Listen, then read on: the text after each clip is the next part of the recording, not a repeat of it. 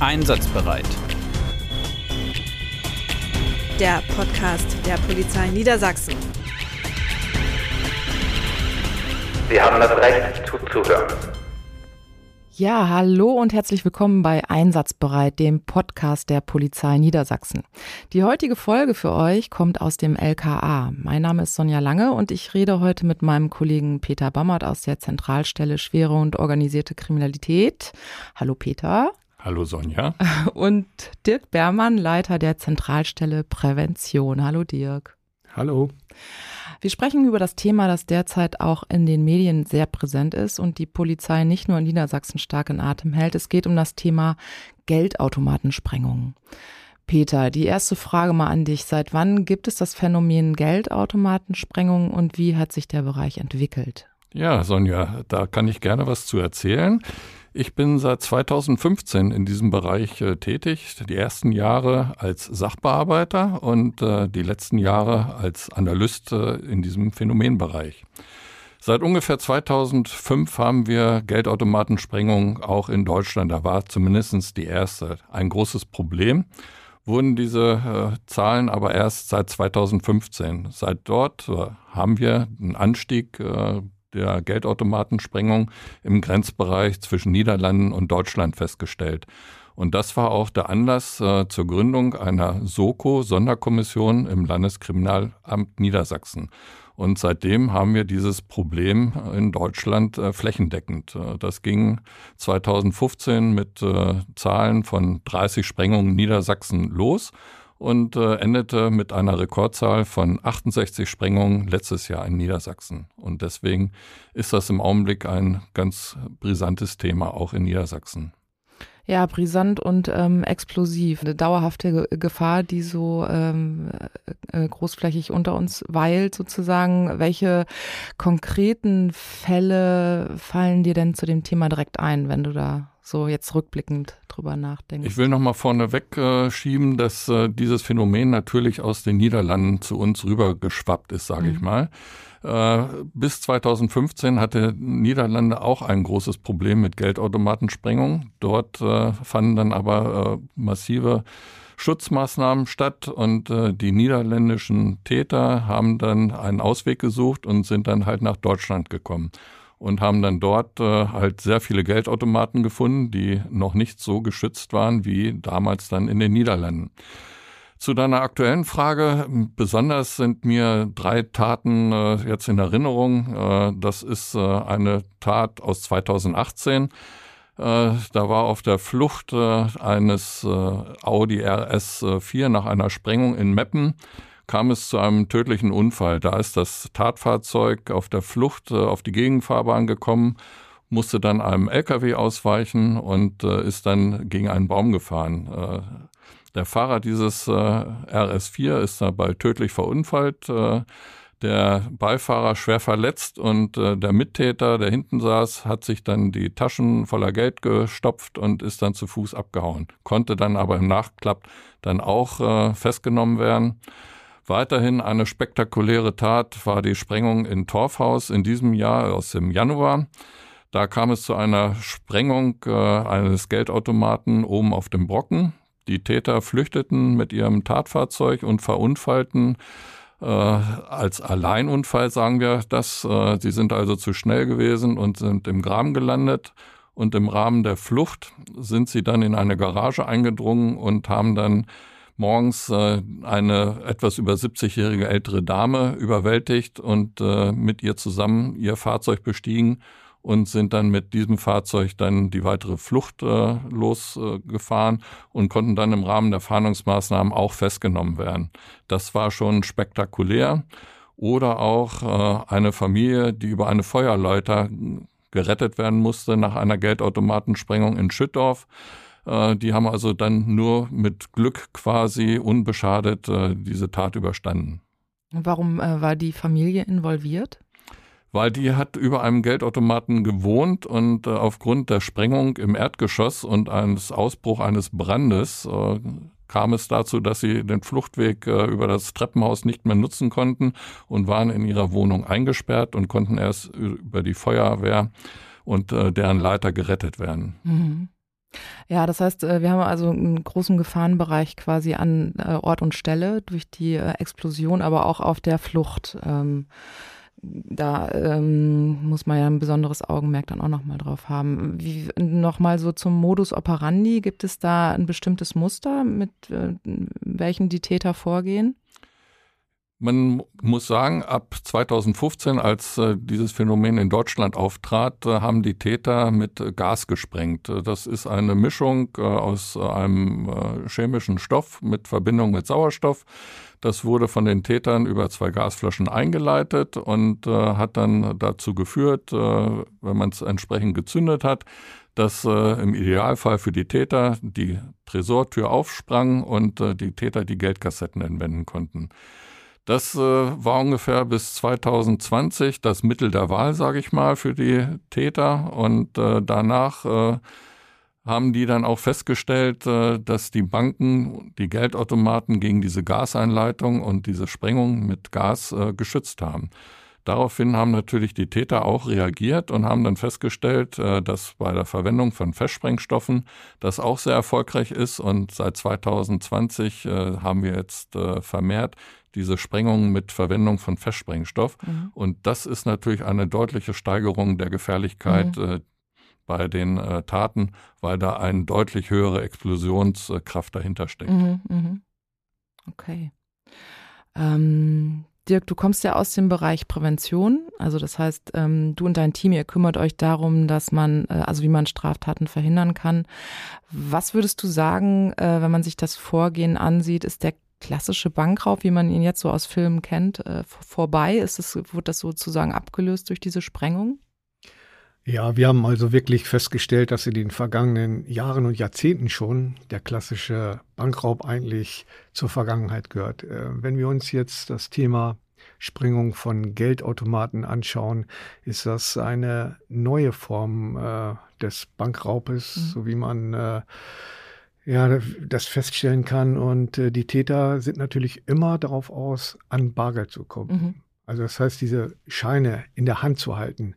Und äh, da schauen sich natürlich, welche Schlupflöcher gibt es da an, dieses Bargeld zu kommen. Das war früher der Bankraub und davor im Grunde genommen auch noch so das, das Aufbohren von Tresoren, so das, was man aus Filmen gesehen hat, mhm. was man vielleicht auch bei Aktenzeichen XY auch gesehen hat. Also mhm. insofern ähm, gibt es den Bankraub in dieser Form nicht mehr, aber natürlich noch eine viel perfidere Art, an das Bargeld zu kommen. Mhm. Das heißt, äh, bargeldlos wäre eigentlich schön, ne? Wenn wir das genau, mal so das erreichen ist, könnten. Ja, das haben wir ja auch aus den äh, ähm, anderen, insbesondere nordischen Ländern äh, sehen können, dass da, wo es keinen Bargeldverkehr oder nur einen eingeschränkten Bargeldverkehr gibt, dass es da natürlich viel mhm. schwieriger für die Täter ja. auch wird, an das Bargeld zu kommen. Ja. Ja. Ähm, gibt es mh, hm, vielleicht Anhaltspunkte auch, wie man aus der Vergangenheit äh, lernen kann? Ja, also wenn wir uns äh, mal anschauen, wie die Täter in den vergangenen äh, Jahrzehnten versucht haben, immer ans Bargeld zu kommen, haben wir da eine Entwicklung festgestellt. Mhm. Ähm, so in den wilden 70ern, so kann man sagen, da sind die Täter ähm, zunächst äh, an, die, an die Tresore rangegangen. Mhm. Sind, die haben versucht, irgendwie in die Bankgebäude reinzukommen, dann die Tresore aufzuschweißen oder aufzubohren. Dann mhm. haben die, ähm, die Banken und Sparkassen haben nachgerüstet. Die Gebäude sind sicherer geworden. Die Tresore sind sicherer geworden. Und dann haben die Täter ähm, sind die dazu übergegangen, dass sie das Personal angreifen. Ne? Das war dann mhm. so dieser typische Bankraub. Dann sind sie bewaffnet in eine Bank gegangen und haben unter Vorhalt der Waffe äh, das Geld gefordert. Und auch da hat man dann Sicherungsmaßnahmen seitens der mhm. Banken und Sparkassen ergriffen. Dann hat man die Boxen gesichert, in denen die, mhm. das Personal war. Dann hat man die Tresore oder die Auszahlungsmöglichkeiten noch gesichert, indem man äh, zum Beispiel zeitversetzte äh, Auszahlungen erst mhm. ermöglicht hat. Ne? Mhm. Also wenn man einen größeren Betrag abheben wollte, musste man das vorher anmelden. Ja. So, und das war für die Täter natürlich schwieriger. Ne? Mhm. Und so haben die Täter sich immer weiter dahin äh, orientiert, dass sie gesagt haben, okay, jetzt kommen wir nicht mehr in die Gebäude rein, wir können die Tresore nicht mehr äh, anbohren oder mhm. aufschweißen, jetzt können wir auch nicht mehr in der Bank äh, das Bargeld bekommen. Was gibt es also jetzt für Möglichkeiten? Für Alternativen, an das ja. Bargeld zu kommen, ja. Ja, mhm. genau. Und dann, dann hat man sich natürlich äh, überlegt, wo ist das Bargeld? In den Geldautomaten. Und die Geldautomaten sind ja 24 Stunden rund um die Uhr verfügbar. Mhm. Die stehen manchmal in den Foyers, manchmal auch im öffentlichen Raum. Dann sind sie, stehen sie irgendwie in, in, in, in irgendwelchen Einkaufszentren, ja. in Industriegebieten, wo wenig Leute sind. Ja. Also insofern zu deiner Frage, ob wir was aus der Vergangenheit lernen konnten, ja, das können wir. Wir konnten nämlich sagen, dass Täter sich immer an die neue Situation auch äh, orientieren, aber irgendwann, irgendwann kommen sie zu einem Schluss, da sagen sich, der Aufwand ist zu groß. Na, um, um zum Beispiel an die Summe, um, um das Bargeld zu kommen. Mhm. Oder der Aufwand ist so groß, äh, dass das lohnt sich für uns nicht mehr. Oder das Entdeckungsrisiko ist zu groß. Mhm, mh. Alles klar. Ähm, Peter, noch mal eine Frage zu dir. Ähm, welche äh, polizeilichen Maßnahmen wurden denn äh, bisher getroffen, um dem Phänomen so ein bisschen Herr zu werden? Ja, da gibt es verschiedene Maßnahmen. Äh, gerade die Polizei stellt sich dann entsprechend auf äh, zur Einrichtung von Sonderkommissionen, wie wir es damals auch äh, 2015 getan haben. Solche Ermittlungskommissionen, die es auch gibt, werden örtlich, je nachdem, wo gerade viele Taten passieren. Da kommt dann das äh, konzentrierte äh, Personal zusammen und das Wissen und äh, dann wird versucht, mit so einer Ermittlungsgruppe Taten entsprechend aufzuklären. Weitere Maßnahmen sind natürlich äh, sichtbar, wenn Bestreifung zur Nachtzeit, äh, weil die Taten finden ja meistens zwischen zwei und vier in der Regel statt. Äh, und da muss man halt auch mit mehr Kräften draußen vor Ort sein. Die Fahndungsmaßnahmen können besser koordiniert werden und gerade auch länderübergreifend ist es ganz wichtig, äh, dass dort äh, Informationen schnell gesteuert werden. Und das haben wir in den letzten Jahren versucht, alles zu verbessern, in mhm. dem Ziel, auch entsprechend die Täter schneller zu kriegen. Mhm. Das heißt, auch wenn, wenn es solche Ermittlungsgruppen gibt, ist es natürlich auch, je länger die Leute in diesen Ermittlungsgruppen arbeiten, desto mehr äh, professionalisieren sie sich ja auch auf, auf diesem Themengebiet und werden natürlich immer besser. Aber die Täter werden auch immer besser und professionalisieren sich. Wie gehen, also wie professionalisieren sich Täter denn? Gibt es da äh, Erkenntnisse aus eurem Bereich? Ja, die Täter äh, üben das ja auch teilweise. Mhm. Die, äh, wir haben Verfahren äh, gehabt vor zwei Jahren. Da konnten wir nachvollziehen, dass die Täter gebrauchte Geldautomaten unterschiedlicher Hersteller aufgekauft haben und äh, in den Niederlanden diese Geldautomaten quasi daran geübt haben. Und äh, da merkt man, äh, die machen sich sehr viele Gedanken, wie komme ich an das Geld in diesen Automaten ran, wo ist die Schwachstelle eines Automaten, das versuchen sie entsprechend äh, auszunutzen. Auch bei der Wahl ihrer Fahrzeuge sind die äh, hochprofessionell. Das sind Fahrzeuge äh, teilweise mit über 500 PS. Da kommt kein Streifenwagen hinterher und äh, da sind die konsequent und äh, nutzen die Schwachstellen aus. Und äh, das ist schon teilweise wirklich sehr erschreckend, wie die dann unterwegs sind bei ihren äh, mhm. Verfolgungsfahrten. Ja, definitiv. Also es gibt sozusagen Übungscamps für, für den Phänomenbereich. Ist ja auch ähm, ja, interessant zu wissen. Ähm, welche Erfolge könnte, konnte die äh, Polizei denn bisher äh, verzeichnen in dem Bereich? Also äh, wenn man jetzt die letzten Jahre äh, Revue, Revue, passieren lässt, äh, sind äh, schon mehrere hundert Leute oder Tatverdächtige ermittelt oder auch festgenommen worden. Aber wir gehen von einem Täterpotenzial, vor allen Dingen in den in Niederlanden, von mehreren hundert Leuten aus. Wir reden von sogenannter Schwarmkriminalität. Mhm. Die setzen sich also unterschiedliche Leute zusammen und äh, fahren dann zur Begehung von diesen Straftaten aus den Niederlanden nach Deutschland und danach wieder zurück. Das heißt also nicht, dass äh, eine Gruppe, drei, vier Leute sich dauerhaft äh, für die Sprengung von Geldautomaten zusammengesetzt hat, sondern dass die äh, bei der nächsten Tat äh, schon wieder aus ganz anderen Leuten zusammensetzt. Und das ist halt äh, die Schwierigkeit, mhm. diese Tatserie nachher zu erkennen und letztendlich auch äh, gerichtsverwertbar nachher äh, zur Anklage zu bringen. Mhm. Ähm, Dirk, nochmal äh, an dich gerichtet die Frage, ähm, was kann man denn da jetzt eigentlich tun aus Präventionssicht? Oder ähm, was, was können wir, wie können wir denn von anderen Ländern auch lernen? Ja, ähm, das ist natürlich äh, die Frage, die man sich als erstes stellt. Warum ist es überhaupt möglich, mhm. dass man einen Geldautomaten sprengen kann?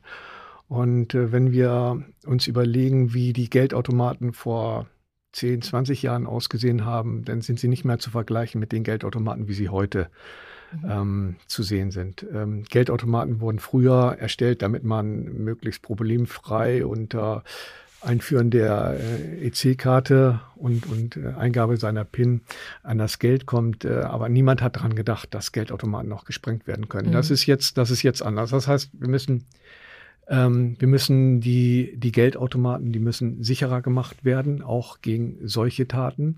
Und äh, Peter sprach davon, dass wir ähm, vor einigen Jahren noch äh, meistens das Einleiten von Gas hatten, wo Geldautomaten gesprengt wurden und dann wurden Maßnahmen ergriffen, die das erschweren oder verhindern. Jetzt sind wir beim Sprengen mit Festsprengstoffen. Ähm, das macht die Sache noch ein bisschen komplizierter, mhm. weil wir da also wirklich mit ganz hohen, massiven Schäden, auch Gebäudeschäden und auch Geschäden am Geldautomaten äh, zu tun haben. Aber man kann trotzdem einiges machen, um das Umfeld, in dem der Geldautomat steht, sicherer zu machen. Mhm.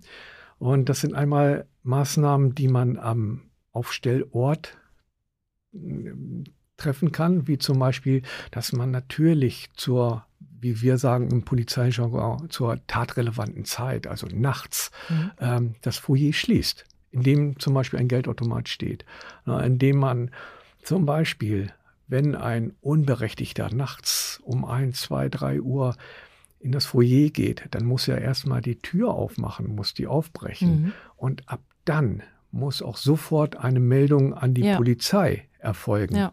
Na, weil mhm. wir dann auch die Polizei losschicken können. Dann können die ersten Streifenwagen losfahren. Mhm. Und das ist natürlich auch etwas, was die Täter überhaupt nicht wollen. Die wollen natürlich nicht gefasst werden oder mhm. bei der Tat gestört mhm. werden oder ihre Tat abbrechen. Aber auch äh, wir können natürlich eine ganze Menge Maßnahmen treffen, die ähm, den Geldautomaten betreffen. Da gibt es Sicherungsmaßnahmen, die hat jeder vielleicht schon mal gehört, sogenannte ähm, Systeme, die die Geldscheine unbrauchbar machen, mhm. wie zum Beispiel das Einfärben. Ja, also wenn mhm. Geldscheine großflächig eingefärbt werden, dann sind sie nicht mehr verwendbar. Mhm. Ja, also wenn wir, wenn wir Geldscheine so eingefärbt haben, dass sie werden, dass sie äh, nur noch so Tropfen vor Farbe, mhm. äh, dann ist, ich glaube ich, jedem ziemlich klar, dass sie schwer wieder zu verwenden ja. sind ein gutes äh, System auf jeden Fall. Ähm, kann man äh, ähm, den Bürgerinnen und Bürgern auch noch irgendein, also was, was, was kann ich als, als Bürgerin tun, wenn ich solche äh, Taten sehe ähm, oder wenn ich einen Fluchtwagen sehe oder ähm, sowas in dem Zusammenhang? Ist das überhaupt ratsam, da irgendwas zu unternehmen oder? Also als allererster Hinweis ist natürlich, äh, sich nicht selber in Gefahr mhm. zu begeben. Ähm, wir haben jetzt einige Taten gehabt und auch beobachtet, wo wir couragierte Bürgerinnen mhm. und Bürger hatten, die haben dann nachts möglicherweise auf ihrem Balkon gestanden und haben dann gesehen, oh, irgendwas stimmt da ja. nicht und haben gesehen, da sind irgendwelche Autos vorgefahren vor einem Geldautomaten und da sind Vorbereitungshandlungen getroffen. Dann natürlich sofort 110 mhm. rufen. Mhm ähm, und damit die Polizei dann auch schon losfahren kann. Und am allerbesten ist es noch, äh, wenn man dann auch noch versucht, sich so viele Dinge einzuprägen oder sogar zu fotografieren, die uns im ja. weiteren Verlauf der, äh, der Verfolgung der Täter oder der Ermittlungen auch noch helfen können. Mhm. Also insofern erste Maßnahme, sich nicht selber in Gefahr zu bringen, ja. aber dann weiterhin sofort der Polizei äh, melden, was da vor sich geht und äh, ja, das in irgendeiner Form zu dokumentieren, was man gesehen hat, ja. damit man das auch äh, ja nicht vergisst unter Umständen, wie zum Beispiel Täter ausgesehen haben, was für ein Fahrzeug es war, in welche Richtung es gefahren ist. Mhm, mhm. Ähm, Jetzt haben wir ja nochmal gehört auch zum Thema Festsprengstoff. Äh, man kann sich das ja jetzt nicht so unbedingt gut vorstellen, was da eigentlich für eine Kraft hinter sitzt. Wie kann man sich das genau vorstellen? Äh, könnt ihr da nochmal ein bisschen was zu sagen? Also was, ähm, was hängt da für eine Kraft hinter? Ähm, was kann dadurch zerstört werden? Wie kann man sich das vorstellen? Und nehmen Täter etwaige Personenschäden dann auch einfach billigend in Kauf? Oder wie sieht das aus? Das macht einem ja schon auch ein bisschen Angst. Das sind ja keine hoch- oder keine konventionellen äh, Sprengstoffe, sondern oft äh, Eigenlaborate, die aus äh, anderen, äh, zum Beispiel äh, Silvesterböllern, äh, rausgekratzt werden und dann wieder verdichtet werden. Und die sind natürlich total handhabungsunsicher und gefährden durch den Einsatz natürlich nicht nur den Täter selber, sondern natürlich auch Unbeteiligte. Mhm. Da werden, wir reden von Gewichten von über 500 Gramm von solchen Sprengmitteln. Und äh, es gibt Beispiele, da musste das ganze Gebäude abgerissen werden, weil die Statik dann nicht mehr gegeben ist. Und das zeigt, äh, was da für eine Kraft hinter ist. Und äh, da fliegt also alles auseinander. Und äh, das ist für die Einsatzkräfte, die zu so einer Tat kommen, sehr gefährlich weil äh, mittlerweile nehmen diese Täter auch mehrere Sprengpacks mit. Und es kann sein, dass so ein Sprengpack äh, noch irgendwo rumliegt, was nicht äh, umgesetzt hat. Und das ist natürlich eine Riesengefahr für die Einsatzkräfte, Feuerwehr, die als erstes vor Ort sind. Mhm. Und deswegen äh, äh, müssen wir halt oder ziehen wir bei jedem, äh, jeden Sprengung erstmal unsere Delaborierer vom LKA hinzu, die mhm. dann erstmal für die Sicherheit sorgen und gucken, sind noch irgendwelche Sprengmittel vor Ort zurückgeblieben. Und äh, das ist wahnsinnig gefährlich. Und auch gerade das äh, im Rahmen der Flucht, äh, wenn solche Sprengpacks noch im Auto drin ist, sind, äh, ist natürlich eine Riesengefahr auch für die Einsatzkräfte. Man kann dieses äh, Fahrzeug nicht einfach rammen, weil die Gefahr besteht, äh, dass so ein Sprengpack dann auch noch umsetzen kann. Die Täter führen meistens auch noch äh, bis zu 100 Liter äh, Benzin im Kofferraum mit, weil sie ihre Tatfahrzeuge ja natürlich nicht an einer, äh, an einer Tankstelle mhm. tanken, sondern meistens irgendwo außerhalb, äh, irgendwo im Wald und dann dort wieder entsprechend füllen. Und das ist natürlich nochmal eine Erhöhung der Gefährdung für die Einsatzkräfte. Das ist eine fahrende, tickende Zeitbombe, die dann mit teilweise über 250 Kilometern auf der Autobahn unterwegs mhm. ist. Mhm. Ja, das ist krass.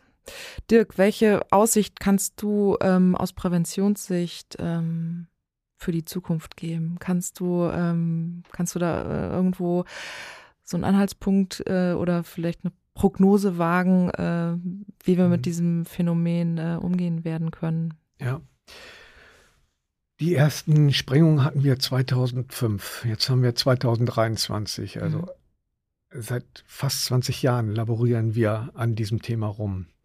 Ähm, wir haben jetzt eine Dynamik erreicht, wo, glaube ich, jeder, jeder sensibilisiert ist. Sowohl die Betreiber von Geldautomaten, die Polizei, auch die Bürgerinnen und Bürger, die betroffen sind, die mhm. eventuell über einem Geldautomaten wohnen, die sich berechtigt Sorgen machen. Äh, das müssen wir jetzt wirklich zeitnah in den Begriff bekommen. Und dazu gibt es jetzt schon viele Ebenen, auf denen diskutiert wird, auf denen gesprochen wird. Das ist die politische Ebene, die sich äh, überlegt, müssen wir verbindliche Vorgaben ja. machen, äh, was die Sicherung von Geldautomaten betrifft. Ähm, aber auch die Betreiber von Geldautomaten selber, die Banken und Sparkassen, die machen sich natürlich auch Gedanken darum und haben also wirklich auch schon eine ganze Menge getan und, und auch äh, schon viel investiert. Letztendlich ist es ja auch eine Investition, eine finanzielle mhm. Entscheidung, die getroffen wird. Aber über diesen Punkt sind wir hinweg. Also es geht jetzt wirklich darum, es darf niemand zu Schaden kommen. Ähm, und schon gar nicht Betroffene, die dort in der Nähe wohnen, aber auch nicht Einsatzkräfte, ja. Hilfskräfte, Rettungskräfte, Polizei.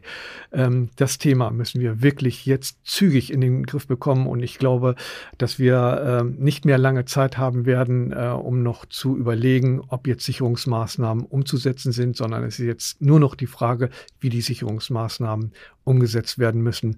Und äh, da, glaube ich, sind wir auf einem guten Weg. Auf allen Ebenen wird da jetzt gesprochen und äh, wir haben auch einen guten Austausch mit den Banken und Sparkassen, so dass wir uns gegenseitig informieren. Wir äh, versuchen uns äh, gegenseitig auszutauschen. Wir machen gemeinsame Risikoanalysen und stellen fest, wo ist jetzt welcher Standort möglicherweise am, am meisten gefährdet und wo, man muss, wo muss man sofort was machen.